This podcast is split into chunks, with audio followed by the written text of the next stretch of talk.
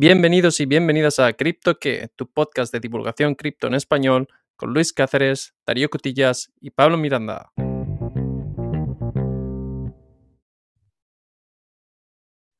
Muy buenas, Pablo. ¿Qué tal? ¿Cómo estás? Muy buenas, Luis. ¿Todo bien por aquí? ¿Qué tal tú? Todo bien, todo bien. Estamos trasteando con ChatGPT, lo que viene a ser la novedad de estos días. ¿Quieres que te cuente Sí, un poco las peripecias? Sí, no te iba a comentar que, que pocas novedades hemos tenido en el mercado cripto, así que cuéntame, ¿qué andas haciendo por ahí con ChatGPT? Em, yo tenía siempre curiosidad por aquello de, de que ya hay ofertas de trabajo en el mercado americano que, que van a, a prompt engineer, que es aquel que le pone los prompts a ChatGPT para que ChatGPT desarrolle contenido.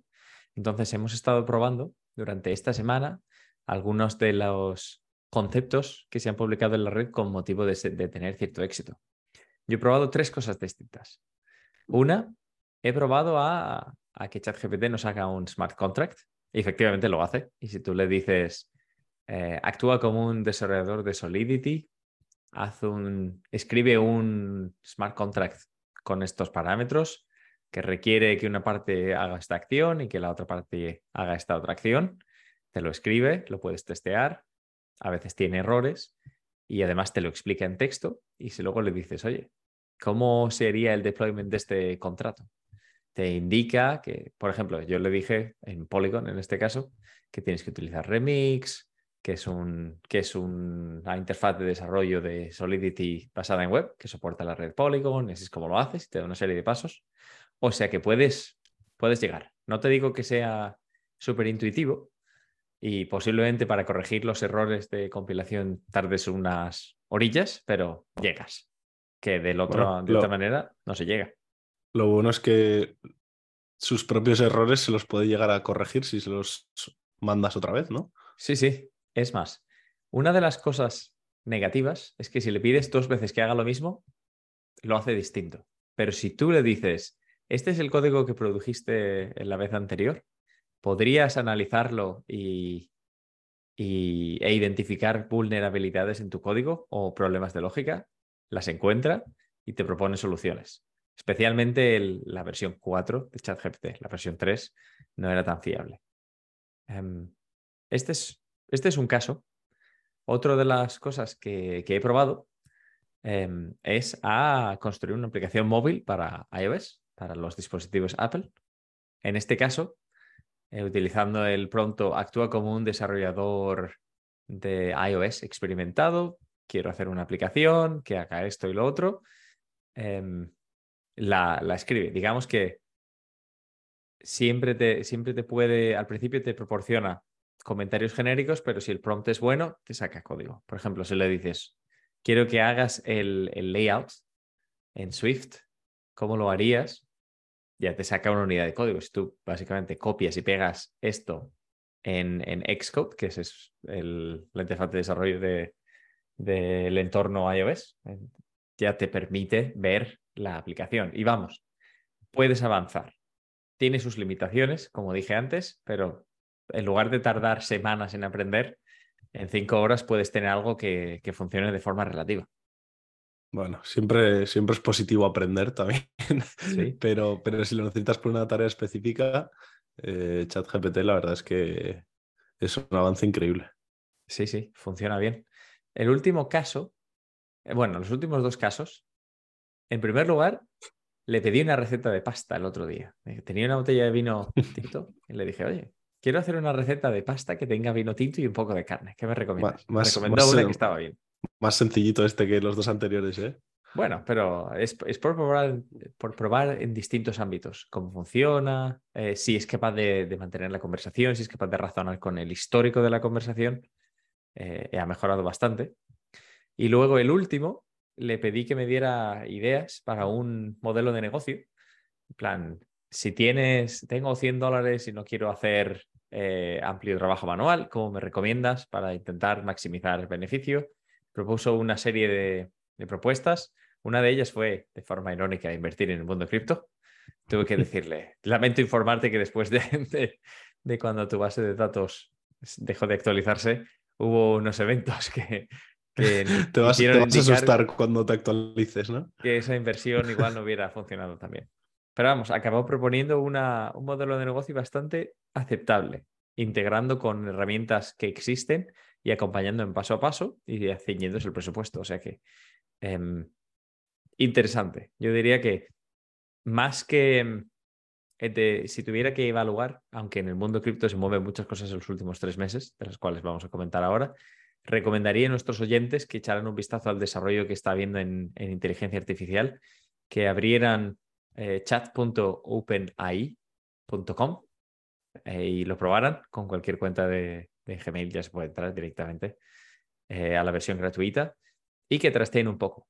Hay algunos newsletters bastante buenos que proporcionan eh, herramientas de inteligencia artificial con nuevos casos de uso que, puedes encontrar, que se pueden adaptar muy bien y que te pueden permitir entender el poder de la tecnología que viene.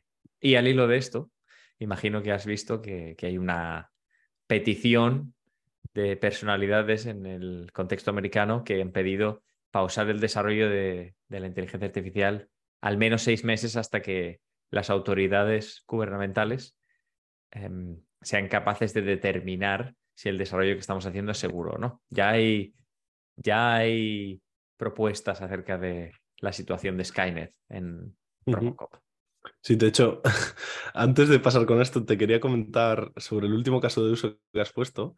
Eh, no sé si viste en Twitter un hilo que se hizo bastante viral de, bueno, de un, de un usuario de ChatGPT que le propuso lo mismo. Le dijo, quiero, tengo 100 dólares y quiero ganar dinero online. eh, ¿Cómo lo hacemos? Y entonces le montó un pequeño e-commerce. eh, no sé hasta qué punto es real, pero el tío le decía, Vale, hemos sacado 250 dólares. ¿Dónde los reinvertimos? Y le iba dando nuevos casos de uso y al final llegó a hacer una fortuna. No sé si, si fue real, pero se hizo bastante conocido ese hilo. Es interesante porque eh, habiendo pasado por, por alguno de estos pasos, no es tan sencillo como llegar y montar la tienda o, digamos, puedes hacerlo, pero incurres en ciertos riesgos. Normalmente la gente crea compañías. Si tú no tienes una compañía, tienes que crear una. Ya no es tan instantáneo. Eh, las compañías requieren cierto capital. Tienes que crear tu política, por ejemplo, de devoluciones, tus condiciones del servicio.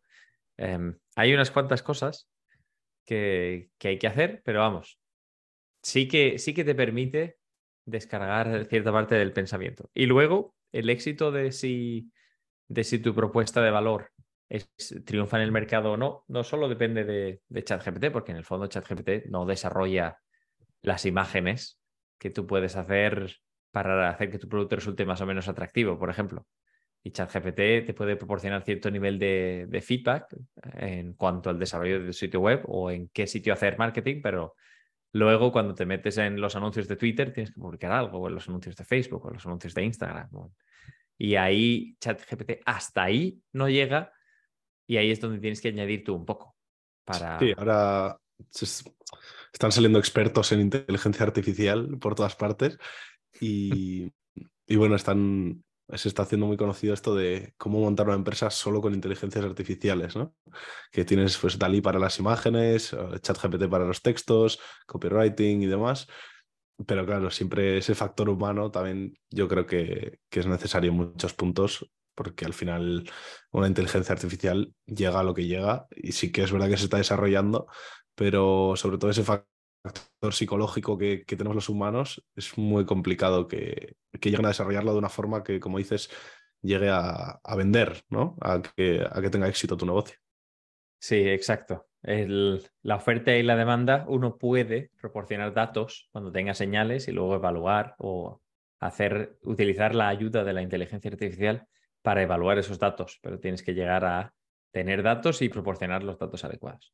En cualquier caso, habiendo hecho la recomendación a nuestra audiencia de jugar un poco con, con ChatGPT y con cualquiera de sus eh, primos, hermanos o competidores, con Bard de Google, con el, con el de Bing que ha sacado ahora Microsoft directamente en su navegador, si eres capaz de soportar Microsoft Edge. Um, pasamos por el mundo cripto. Mundo cripto, pocas noticias, pero en las últimas semanas sí que ha habido mucho revuelo en, la red de Bitcoin. Es, raro que digamos esto, ¿eh? pero no sé si has escuchado algo. Eh, si te digo Bitcoin, ¿qué, es lo primero que te viene a la cabeza? Eh, me vienen muchas cosas a la cabeza. En este caso, em, había escuchado algo de Bitcoin NFTs y tenía curiosidad. ¿Es eso de lo que vamos a comentar? Es eso, es eso. No te, no hagas el sorprendido, que lo sabías ya. Sí, es cierto, lo sabía. Pero aún así, lo que, lo que yo te iba a preguntar es ¿por qué Bitcoin, eh, por qué se han desarrollado NFTs en Bitcoin? ¿Cuál era el, el objetivo en relación a las ventajas que tienen otras blockchain y luego cómo funciona? Pero imagino que, que todo esto me lo contarás tranquilamente.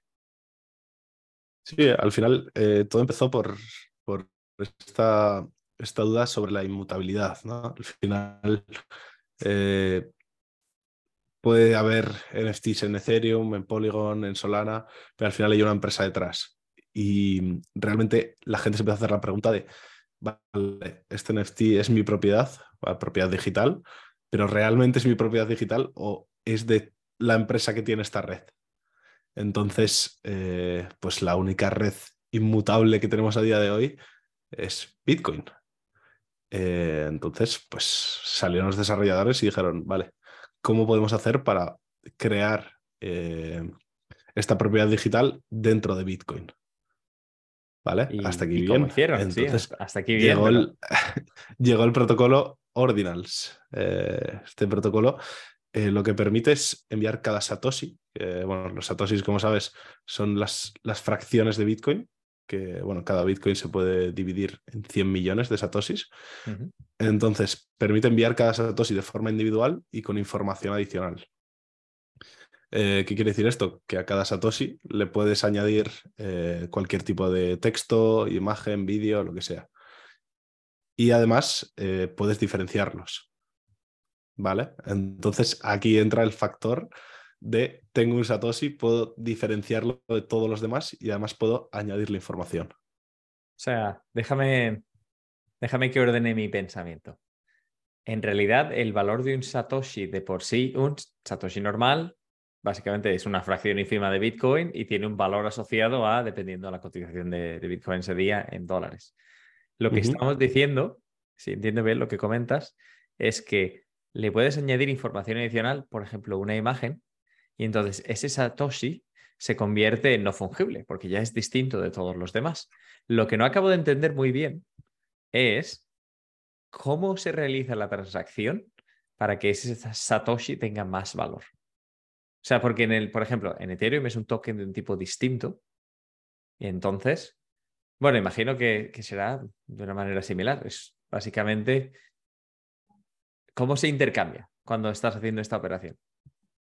Pues es interesante porque antes, eh, hace unas semanas, cuando salió todo esto, el intercambio se hacía mediante una hoja de, Excel para que veas lo, primitivo que es todo en, la red de Bitcoin. Eh, aquí no es como en, como en Ethereum o como en Polygon que, como dices, creas un token nuevo.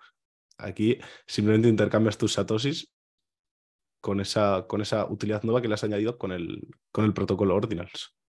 Pero ¿cómo? A ver, dame un ejemplo. Yo tengo un, un Satoshi con una, con una imagen adicional y quiero asumir que esto es un, un, NFT en este momento o actúa como un NFT. Em, ¿En qué momento se realiza esa operación? Todavía tendría que ir a algún sitio, no hay subasta, porque hasta donde hemos comentado, el mecanismo es básicamente un intercambio directo uno a uno yo te envío ese Satoshi a cambio de...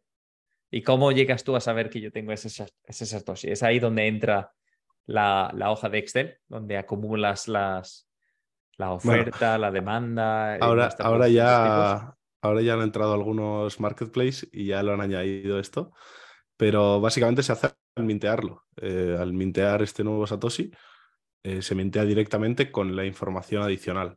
Eh, aquí ya no te puedo llegar a más porque lo desconozco, pero sé que es así. Es al mintearlo, eh, pues con, el, con este protocolo que te comento, se le añade esta información. Entonces, como dices, pues ese Satoshi pasa a ser no fungible porque tiene esa información adicional que no tiene ninguno más. Vale, luego a ti te mandan en cualquier eh, red que te guste la compensación que tú quieras y tú ya mandas el Satoshi con la información adicional a su destinatario, imagino. Eso es, eso es. Eh, hasta ahora se estaba haciendo con un intermediario que, bueno, tienes que confiar en una tercera persona que recibe el Satoshi y recibe la compensación económica y los intercambia.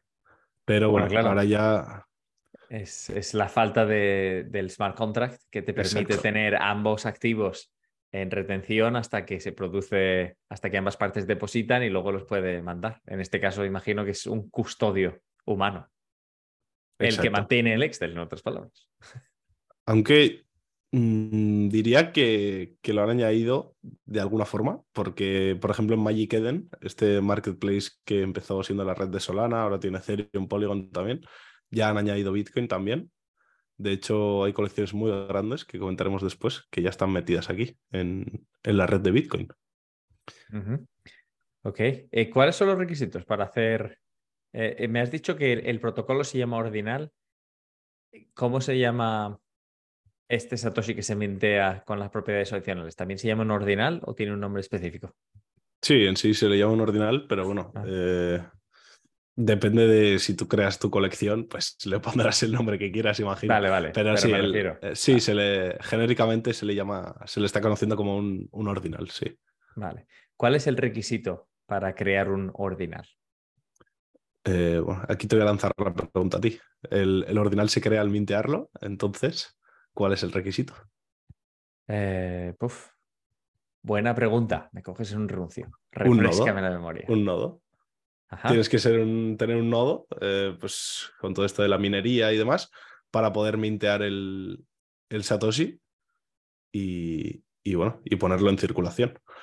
Eh, ahora mismo ya se están, entre comillas, alquilando nodos, o estos nodos están prestando este servicio. Eh, así que ya ni siquiera necesitas eso, pero en sí, para crearlo como tal, necesitas ese, ese nodo de Bitcoin. Vale. ¿Qué, se puede añadir? Se puede añadir, porque ya hemos visto que en, en OpenSea había creaciones bastante modernas. Creo que, si no recuerdo mal, la, NBA incluso tenía imágenes de jugadas de partidos específicas. Eh, no sé si la red de Bitcoin o el protocolo Ordinals puede soportar semejante carga de información. Se puede poner, se pueden añadir eh, imágenes, vídeos, audios, ¿qué se puede incluir? Mm, hasta donde tengo entendido, no hay ningún límite. Cualquier tipo de archivo, igual que en, que los NFTs de, Ethereum, Polygon, etcétera, eh, se puede soportar. La verdad es que ahí me pillas porque solo he visto imágenes, pero bueno, supongo que es porque, por lo que es lo, más general y lo que más se vende, básicamente. Mm. Fenómeno. Ahora te voy a preguntar un poco acerca de cómo funciona el protocolo ordinal solo para entender em, cómo, se, cómo se almacena esa información adicional. O sea, cuando tú creas, todo el mundo, vamos, sabemos de la forma distribuida que Bitcoin opera y cómo se distribuye la información a todos los agentes de la red. ¿Cómo funciona la distribución de estos ordinals? ¿Cómo funciona la, la creación? Tengo que decirte que a nivel técnico no he conseguido entender al 100% cómo funciona, y, te lo voy a, te voy a enseñar el por qué. Quiero que, entres a ordinals.com, que es la página del, protocolo, y me digas lo que ves. Vale, estamos cargando. Ah, vale. Veo unos, unos bloques con texto eh, que básicamente me imagino que son hashes, y lo cual se ven las últimas inscripciones, pero son, digamos, para aquellos que sepan un poco, tienen la forma de formato JSON, plop, un diccionario que simplemente pone P, up, time, y luego ya si era por la mañana, por la tarde, y ya te tienes que meter en uno de los bloques y, no aparece gran cosa, ¿no? sí, a lo, que, voy es que, es todo muy primitivo y, está todo como, como con mucho caos. No sé, no, he conseguido llegar a entender al 100% cómo se hace esta implementación, pero, pero bueno, la página del protocolo la verdad es que es un poco rara. Bueno, pero lo, que la otra pregunta que tengo, ¿por qué no se les ocurrió desde el principio? O sea, eh, ¿cambió algo en la red de Bitcoin para, para, para poder permitir esta funcionalidad? ¿Fue el desarrollo de Ordinals o tuvo que haber una mejora para poder implementar esto? Porque los, los no fungibles en Ethereum estaban, si no me equivoco, desde 2017 o incluso antes.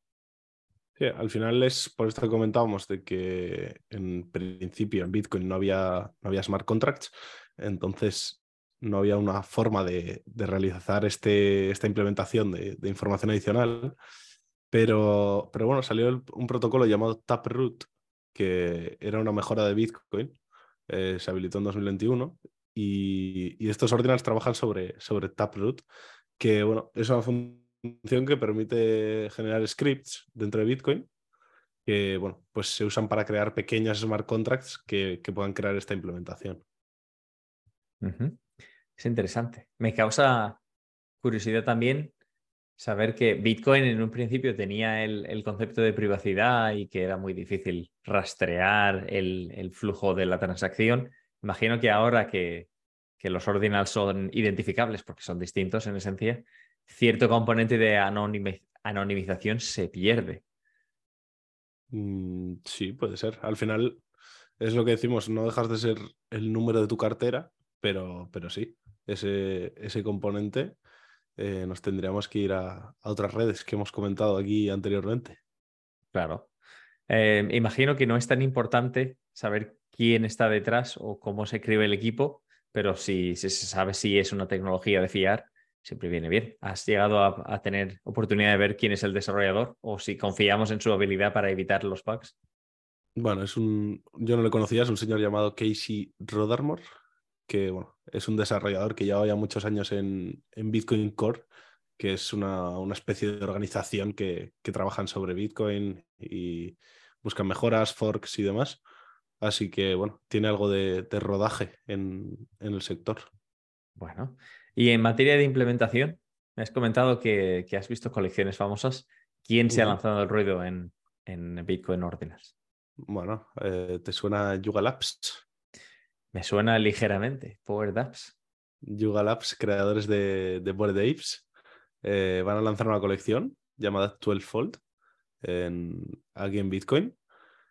Eh, tengo que decir que el arte es bastante malo. Lo he visto y no me ha gustado nada. Pero, pero bueno, se venderá como churros porque es Yuga Labs y todo lo que saca Yuga Labs se vende.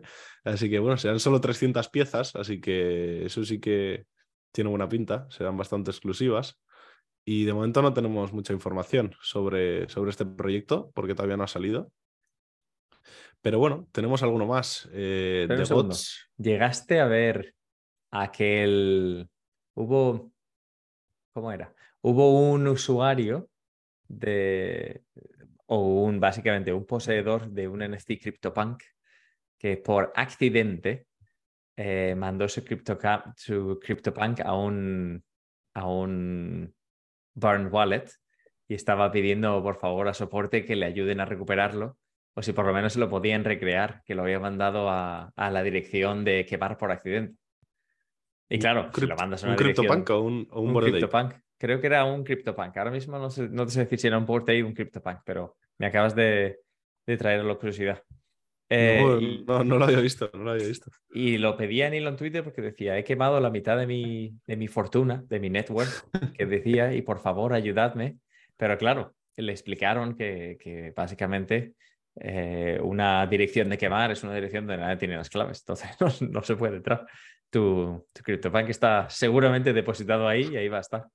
Entonces ahí estaba el, el pobre hombre o la pobre mujer peleando para que le devuelvan o al menos le reproduzcan otro Veremos a ver cómo termina la cruzada. No creo que tenga buenas perspectivas. Bienvenido a Web3, ¿no? Aquí, cuando pierdes tu dinero, no hay nadie aquí detrás. Bueno, es lo que tienes ser el custodio de tu propio dinero. Si luego lo pierdes, no hay otro culpable. Eh, y me decías, ¿hay más colecciones? Sí. Eh, una de las, de las colecciones más grandes de Solana, no sé si sea la más grande, se llama The Gods eh, es de estas, este arte generativo de fotos de perfil. Mm. Eh, tiene el, el, floor price, han sacado un Bitcoin de Gods, que son los mismos pero en Bitcoin, y tiene el más bajo en 0,93 Bitcoin. bueno, ahora mismo estaría barato viendo cómo está el mercado. Bueno. Entre comillas, como siempre, entre comillas. Ya Sí, se sabe que la valoración del arte es subjetiva. Ha salido hace poquito y ya tiene un volumen de 37 Bitcoin, que bueno, hoy ya, ya es dinero. Y bueno, por comentarte alguna más, están los Ordinal Punks, que son una. Estos sí que son una copia de los CryptoPunks. No es un proyecto oficial, pero bueno, son solo 100. Entonces la gente está especulando ya con que será el, el grupo más élite dentro de los CryptoPunks, porque por eso de que solo hay 100.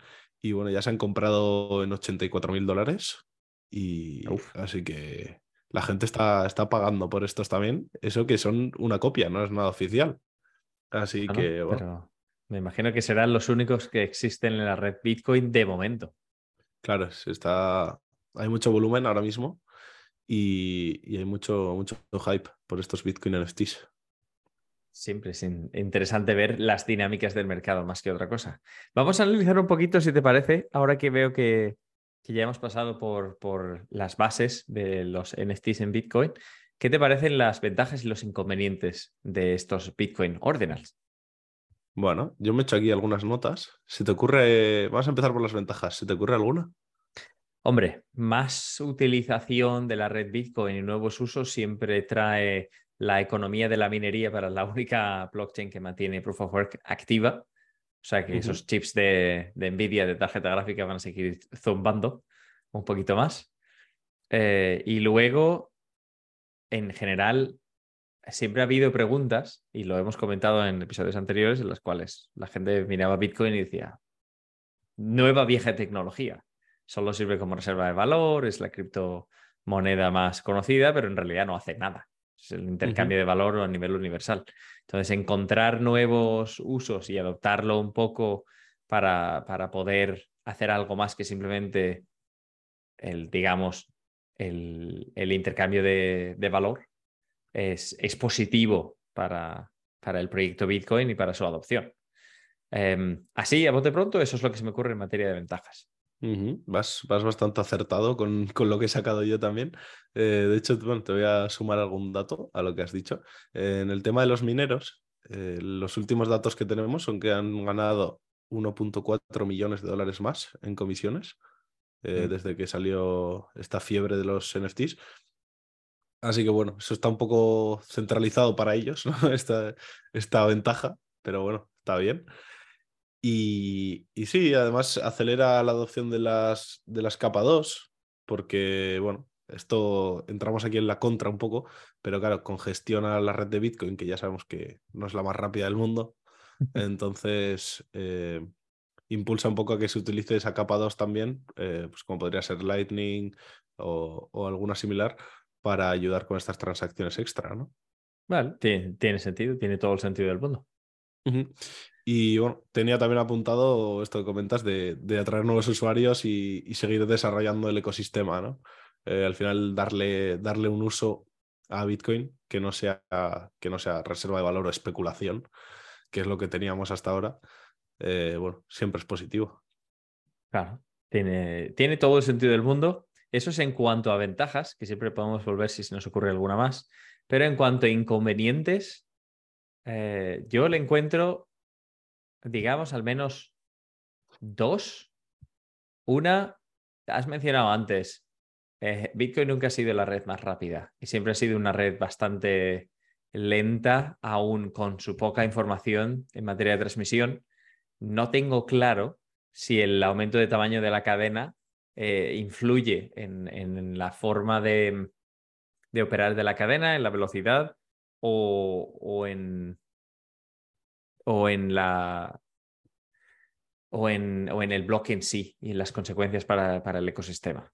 Digamos, todavía no he llegado a estructurar mi pensamiento, entonces estoy pensando en qué, en qué, qué impacto directo tiene si se aumenta el tamaño de la cadena en todos aquellos que forman parte del ecosistema. Luego, el otro, que es algo que te preguntaba antes, más allá de que sea Bitcoin, hay, hay funcionalidad de NFTs en otros, básicamente en casi todas las otras Layer One. Entonces, ¿por qué, ¿por qué lo haría en NFT cuando posiblemente pueda hacerlo en, en otros blockchains y lo pueda hacer más barato, más rápido, con mejores herramientas? O sea, más allá de ese blockchain todavía no acabo de entender muy bien. Más allá de ese Bitcoin todavía no acabo de entender muy bien por qué iría por este camino.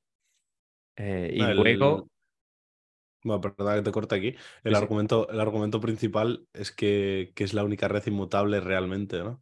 Que al final, las otras en teoría también lo son, pero realmente donde no hay absolutamente nadie detrás es en, en Bitcoin. Entonces es donde puedes tener por seguro que realmente es tu propiedad digital ese, ese archivo, ¿no?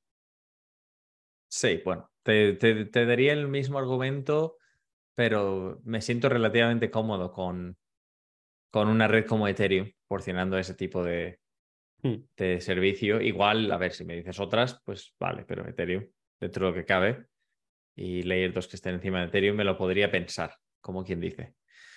Em, y luego todavía, al, al haberlo comentado antes, cuando traspasas ese, ese NFT en Bitcoin, quizá el, el entender cómo, cómo identifica la transacción y cómo se sigue y cuál es el tracto sucesivo que tiene, no lo acabo de... Todavía no he procesado cuáles son las consecuencias o si provoca una pérdida de privacidad eh, para el usuario que realiza la transacción. Imagino que si, si estás en ello tampoco te debe importar mucho, pero siempre es interesante tenerlo en cuenta. O sea que por ahí puedo ver algunas desventajas. Eh, ¿Tú qué más has, has visto? ¿Quieres mirar un poco más este tema? Mm, sí, estás bastante acertado. Mm, esta pérdida de privacidad eh, ocurre porque al final estás, por así decirlo, marcando cada, cada Satoshi de una forma distinta. Eh, mucho más fácil de rastrear, mucho más fácil de ver quién es el dueño. Eh, todo esto estás en lo correcto. Pero es, es, que hay verdad que indica que esto es un, un feature, not a bug, o que vamos, que esto es algo que se pretende en un NFT, Hmm. que es una consecuencia deseada y no imprevista. Siempre se dice que, que la garantía de autenticidad de los NFTs es saber desde su creación quién lo creó, eh, por qué manos ha pasado y saber si tienes el, el auténtico o si tienes una, una imitación barata, vamos. Sí, al final depende del, del uso que le quieres dar, ¿no? Y de la visión que tengas tú de la tecnología.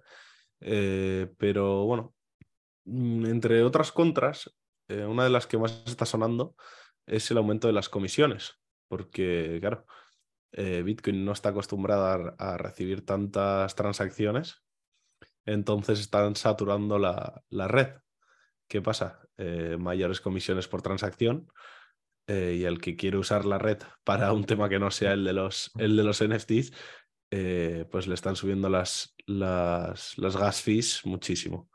Entonces esa está siendo la, la mayor contra que están, que están encontrando ahora mismo. Sí, una, una pregunta interesante. Em, a todos aquellos que, que utilizaban la red Lightning y que hacían transacciones con Bitcoin de manera regular, hemos, eh, ¿has tenido la oportunidad de ver si, si este tipo de, de impacto les ha afectado en su día a día, en su vida ordinaria? ¿O estoy... es demasiado Mm. para pedir? No, pero debería ser positivo para ellos, ¿no? Bueno, depende. O sea, el valor de- del Bitcoin como moneda eh, o como activo sube, pero en el fondo las transacciones del, del día a día, si todo el mundo opera en Bitcoin y un café vale, digamos, eh, dos satoshis, por decir así, lo tienes que pagar, eh, solo la- el coste de la transacción puede ser más elevado.